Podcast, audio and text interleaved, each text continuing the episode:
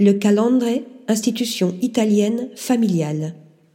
C'est dans le restaurant fondé en 1981 par ses parents, Herminio Alagmo et Rita Kimeto, que le chef Massimiliano Alagmo livre une cuisine auréolée de trois étoiles au guide Michelin à Padoue, en Vénétie, dans le nord-est de l'Italie.